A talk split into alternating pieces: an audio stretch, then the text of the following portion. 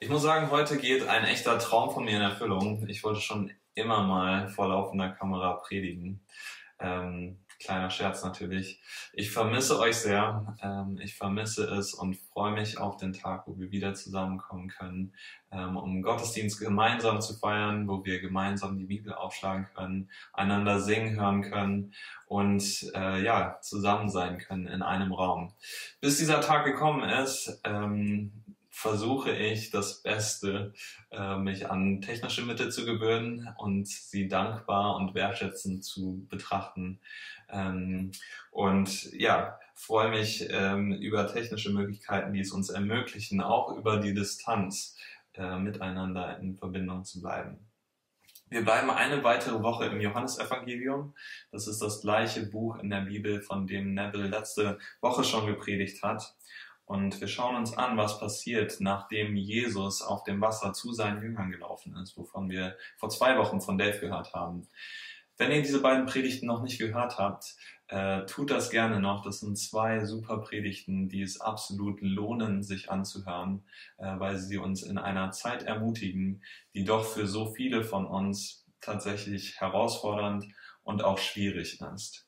Ich habe es gerade schon gesagt, äh, die Zeit ist nicht einfach.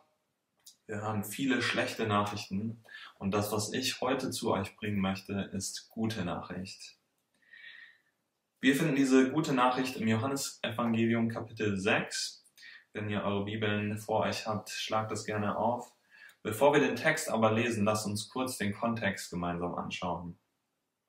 Jesus war mit seinen Jüngern unterwegs wie so oft und viele, viele Leute folgten ihm nach, weil Jesus viele Kranke heilte und viele Wunder tat. Und jedes einzelne dieser Wunder war sicherlich spektakulär. Das war von, äh, das, wovon wir aber ganz am Anfang dieses Kapitels lesen, wird jeden Rekord gebrochen haben. Jesus speist weit über 5000 Menschen mit fünf Broten und zwei Fischen. Und zwar nicht einfach so, dass jeder nur ein bisschen bekommen kann und gerade so genug hatte, sondern im Überfluss, so dass äh, sogar noch Körbe voller Essen übrig blieben. Und die Leute haben sich angeguckt und gesagt, das kann kein normaler Mensch gewesen sein. Was dieser Jesus hat, irgendwas war da übernatürlich an ihm. Das kann unfassbar einer von uns gemacht haben. Mit dem ist irgendwas Besonderes. Und das ging sogar so weit, dass Jesus befürchtete, dass die Leute ihn mit Gewalt dazu bringen würden, zum König gemacht zu werden. Sie wollten ihn zum König machen. Und wir bedenken heute am Palmsonntag, ist noch eine Woche bis, nach, äh, bis Ostern, denken wir daran, wie Jesus tatsächlich als König kommt, in Jerusalem einläuft, aber dass er es auf eine demütige Art und Weise macht. Auf dem Rücken eines Esels kommt er in Jerusalem an und zieht in die Stadt ein. Das, was diese Leute also vorhatten, war überhaupt nicht Jesus denken. Das war überhaupt nicht das, was er unter seiner eigenen Königsherrschaft verstand. Er hatte kein Interesse daran. Jesus zieht sich also erst einmal alleine zurück. Er schickt seine Jünger zum anderen Ende des Sees, dort wo sie sich befanden, und folgt ihm dann abends nach auf dem Wasser. Und am Tag darauf, nach längerer Suche, die Menschenmenge hat sich schon gewundert, wo ist Jesus hin und seine Jünger. Und sie finden ihn und dann passiert Folgendes. Das Kapitel 6, 25 bis 35. Und als sie ihn am anderen Ufer des Sees fanden, sprachen sie zu ihm, Rabbi, wann bist du hierher gekommen? Jesus antwortete ihnen und sprach, Wahrlich, wahrlich, ich sage euch, ihr sucht mich nicht deshalb, weil ihr Zeichen gesehen, sondern weil ihr von den Broten gegessen habt und satt geworden seid. Wirkt nicht für die Speise, die vergänglich ist, sondern für die Speise, die bis ins ewige Leben bleibt die der Sohn des Menschen euch geben wird, denn diesen hat Gott der Vater bestätigt. Da sprachen sie zu ihm, was sollen wir tun, um die Werke Gottes zu wirken? Jesus antwortete und sprach zu ihnen, das ist das Werk Gottes, dass ihr an den glaubt, den er gesandt hat. Da sprachen sie zu ihm, was tust du denn für ein Zeichen, damit wir sehen und dir glauben? Was wirkst du? Unsere Väter haben das Manna gegessen in der Wüste, wie geschrieben steht, Brot aus dem Himmel gab er ihnen zu essen. Da sprach, sprach Jesus zu ihnen, Wahrlich, wahrlich, ich sage euch, Nicht Mose hat euch das Brot aus dem Himmel gegeben, sondern mein Vater gibt euch das wahre Brot aus dem Himmel. Denn das Brot Gottes ist derjenige, der aus dem Himmel herabkommt und der Welt Leben gibt. Da sprachen sie zu ihm, Herr, gib uns alle Zeit dieses Brot. Jesus aber sprach zu ihnen, ich bin das Brot des Lebens. Wer zu mir kommt, den wird nicht hungern, und wer an mich glaubt, den wird niemals dürsten. Lass uns für einen Moment beten. Vater, wir danken dir für dein Wort. Wir danken dir dafür, dass du dadurch zu uns sprichst. Und ich bete selbst dort, wo Menschen jetzt vor diesem Bildschirm sitzen, wo sie zuhören, dass du uns ähm, die Augen öffnest, dass du uns von dir hören lässt. Bete dafür, dass du uns hilfst, uns zu konzentrieren in dieser merkwürdigen, ähm, besonderen Form über Kamera. Gott, bitte öffne unsere Herzen, dass wir dein Wort aufnehmen können und es Frucht bringt in unseren Herzen. Amen. Drei Punkte möchte ich ähm, über diesen Text sagen. Der erste Punkt ist, wir sind hungrig.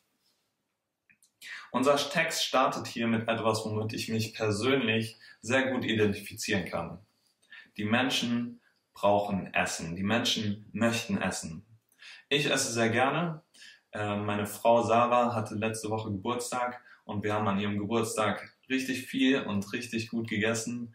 Wir haben am Morgen haben wir gefrühstückt, wir haben Orangensaft getrunken und Kaffee und haben Eier gemacht und Käse gegessen und Brote gegessen und nachmittags gab es Waffeln mit Kirschen und Sahne. Ähm, abends haben wir nochmal richtig gut gegessen. Also es war ein richtig guter Tag. Wir haben uns uns richtig gut gehen lassen. Von daher kann ich mich sehr gut in die Menschen dort hineinversetzen, denn wir haben alle etwas gemeinsam. Unsere Körper brauchen Essen. Das hat Gott schon von ganz vorne herein bei uns Menschen angelegt. Wir lesen das ganz am Anfang in der Bibel, wie Gott uns Menschen gemacht hat, mit unseren Bedürfnissen und mit unserem Körper. Und er hat uns nicht nur mit unseren Bedürfnissen gemacht, sondern er hat gleichermaßen Speisen gemacht, ähm, Früchte, Pflanzen, Getreide, böse Menschen würden sogar sagen Tiere, äh, die uns als Speise dienen sollen und mit denen wir unseren Hunger stillen können. Wir finden das in 1. Mose 1, 29. Essen hält also unseren physischen Körper am Leben. Und für diese Art von Leben, dieses physische Leben, hat die Bibel das Wort oder zumindest das Neue Testament das Wort Bios hier ist ein bisschen griechisch für Angeber, ähm, das, wovon wir unser Wort Biologie ableiten, das, was unser physisches Leben ausmacht. Meine Frage an dich ist, was ist es, was du zum Leben brauchst? Viele von uns würden sagen, ein Einkommen, Gesundheit, gerade in dieser Zeit besonders wichtig, Nahrung, Nudeln mit Tomatensauce, Desinfektionsmittel, Toilettenpapier. Ihr wusstet wahrscheinlich, dass es kommen würde, ich muss es einfach sagen. Für die Leute hier in unserem Text war es Brot. Das war das, was sie zum Leben brauchten. Und sie kommen zurück zu Jesus, weil sie gesehen hatten, dass er 5000 Menschen in einem Schlag auf übernatürliche Weise speisen konnte. Und die haben sich gedacht, diesen Brottrick von gestern, den würden wir gerne nochmal sehen. Das würden wir nochmal gerne sehen, wie er das macht. Und als sie ihn finden, fragen sie ihn, Jesus, wie bist du hier hingekommen? Jesus antwortet nur, wahrlich, wahrlich, ich sage euch, ihr sucht mich nicht deshalb, weil ihr Zeichen gesehen, sondern weil ihr von den Broten gegessen habt und satt geworden seid. Ihr seid hier, weil ihr das Brot wollt, das euren physischen Körper am Leben hält. Wirkt nicht für die Speise, sagt Jesus weiter, die vergänglich ist, sondern für die Speise, die bis ins ewige Leben bleibt, die der Sohn des Menschen euch geben wird. Denn diesen hat Gott der Vater bestätigt. Jesus sagt, ich will euch etwas geben, das viel besser ist als das, worum ihr mich bittet. Und die Menschen schauen sich an und sagen, wow, das hört sich super an. Gib uns mehr davon. Äh, das ist sogar noch besser als das, was wir gestern haben. Also bitte komm, gib uns davon, gib uns von diesem Brot. Was sie nicht verstehen, ist, dass wir nicht nur einen leiblichen, nicht nur einen physischen Hunger haben. Ich habe gerade erzählt, wie gut wir gegessen haben an Sarahs Geburtstag. Und das ist auch wahr, aber die Geschichte geht etwas weiter, denn ein oder zwei Tage später bin ich unzufrieden wie sonst was. Alle möglichen Dinge sind mir auf die Nerven gegangen. Ich habe das teilweise an Sarah vielleicht sogar ausgelassen, ohne dass sie irgendwas dafür konnte. Vielleicht kennst du das in dieser Zeit ähm, zu Hause selbst, irgendwie, dass man unzufrieden wird und ah, irgendwie ist es total nervig alles und man kann vielleicht noch nicht mal den Finger so richtig drauflegen, was es ist. Ich weiß, es ist eine herausfordernde Zeit für viele von uns, aber selbst wenn wir alles haben, was wir brauchen, haben wir doch manchmal das Gefühl, oh, irgendwie, irgendwas fehlt trotzdem. Ein weiteres Beispiel dafür wäre Weihnachten. Man hat gut gegessen, man hat genug geschlafen, man wurde beschenkt, man war hoffentlich äh, mit netten Leuten zusammen. Aber irgendwie fehlt trotzdem was. Irgendwie sind wir trotzdem unzufrieden. Der Grund ist, wir haben nicht nur einen leiblichen Hunger, sondern auch einen ewigen Hunger. Einen ewigen Hunger? Was soll das heißen? Wir gehen nochmal zum Anfang der Bibel. Dort lesen wir, dass die ersten Menschen von einer Frucht gegessen haben, von der Gott in seiner Weisheit ihnen gesagt hatte, dass sie davon nicht essen sollen. Und du wirst dich jetzt vielleicht fragen, na und? Ist doch nicht so schlimm, oder? Die Folgen waren gravierend. Wir sind aus der liebevollen, wunderbaren, glücklichen, perfekten Gemeinschaft mit Gott, dem Vater, herausgefallen. In diesem Moment. Diese Beziehung mit unserem Schöpfer, mit unserem Vater, der uns, ähm, der uns gemacht hat, der uns liebt, ist zerbrochen in diesem Moment. Und seitdem merken wir auf dieser Welt, irgendwas stimmt hier nicht. So etwas wie Tod und Vergänglichkeit sollte es nicht geben. So etwas wie Krankheit sollte es nicht geben. Selbst wenn ich alles habe, werde ich immer noch nicht richtig satt. Irgendwas fehlt trotzdem. Das ist ewiger Hunger. Die Sehnsucht danach, dass alles vollkommen gut ist. Vielleicht ist es sogar das, was du spürst jetzt, während du zuhörst. Wir haben Hunger. Die gute Nachricht, und damit komme ich zu meinem zweiten Punkt, ist, Jesus stillt den Hunger. Die Menschen sagen also zu Jesus, was immer du für ein Brot hast, bitte komm und gib es uns. Was du tust, was tust du für ein Zeichen, fragen sie weiter, damit wir sehen und dir glauben. Was für ein Werk tust du? Unsere Väter haben in der Wüste das Manna gegessen. Sie sprechen über die Art und Weise, diese wunderbare Art und Weise, wie Gott sein Volk in der Wüste versorgte. Viele von uns kennen die Geschichte. Israel, das Volk Gottes, war lange in der Sklaverei in Ägypten. Und endlich ließ der Pharao sie unter der Leitung von Mose ziehen. Und auf dem Weg zu dem versprochenen Ziel mussten sie durch die Wüste, und zwar für lange Zeit.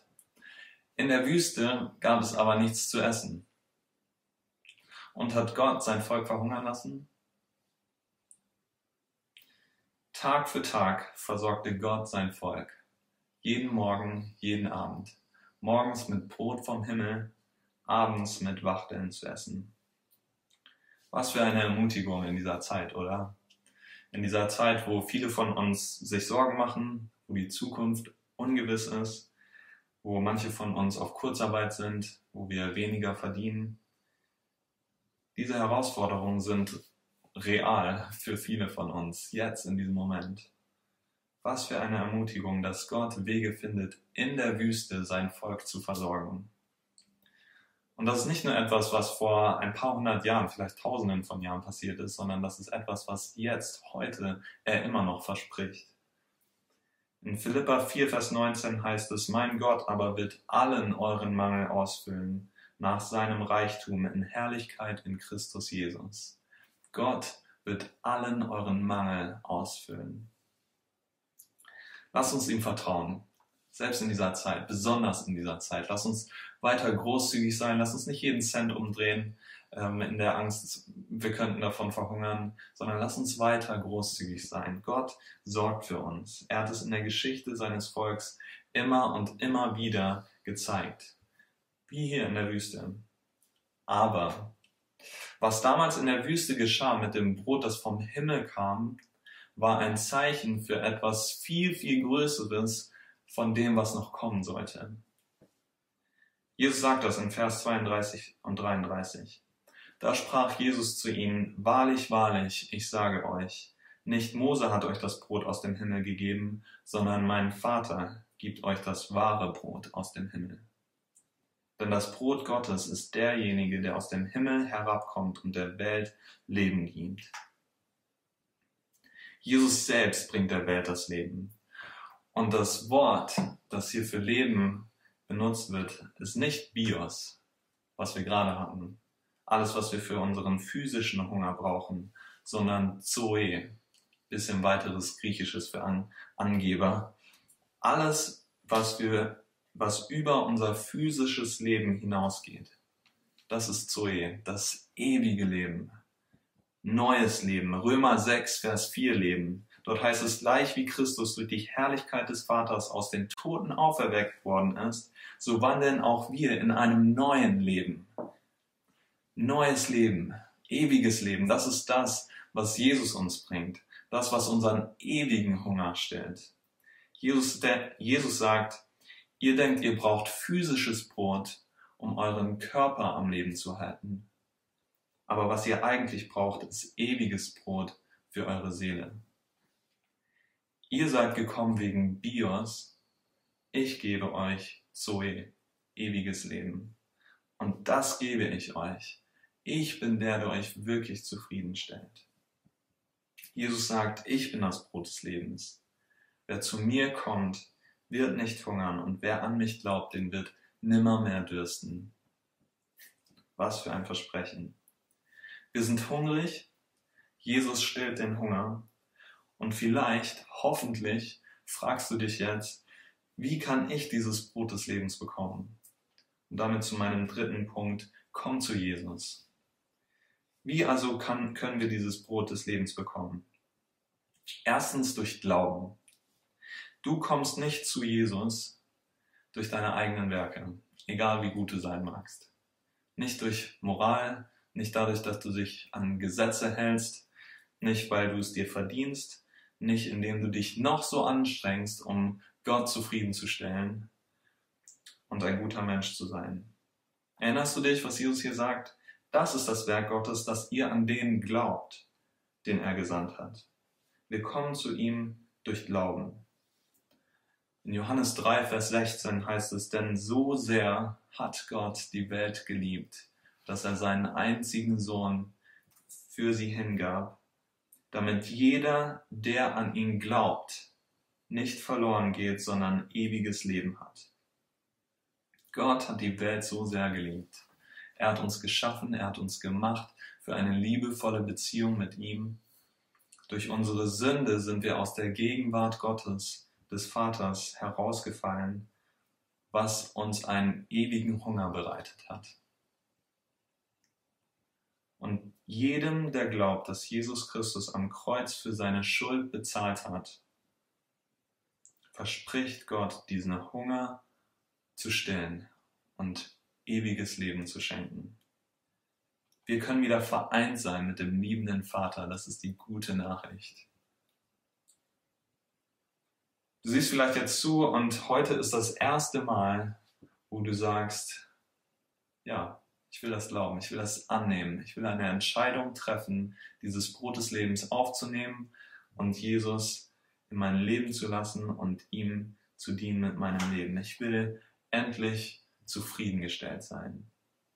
Vielleicht hörst du das aber auch und hast diese Entscheidung schon mal getroffen und folgst Jesus schon eine Weile, aber du merkst, dass du dich immer noch anderen Sachen zugewendet hast, um deinen Hunger zu stellen. Vielleicht eine Person, eine bestimmte Beziehung, ein Hobby, Dinge, die du tust in deiner Freizeit, deine Arbeit, alles gute Dinge an sich aber du nutzt sie, um deine Lehre zu füllen. Und Jesus sagt, es wird nicht funktionieren.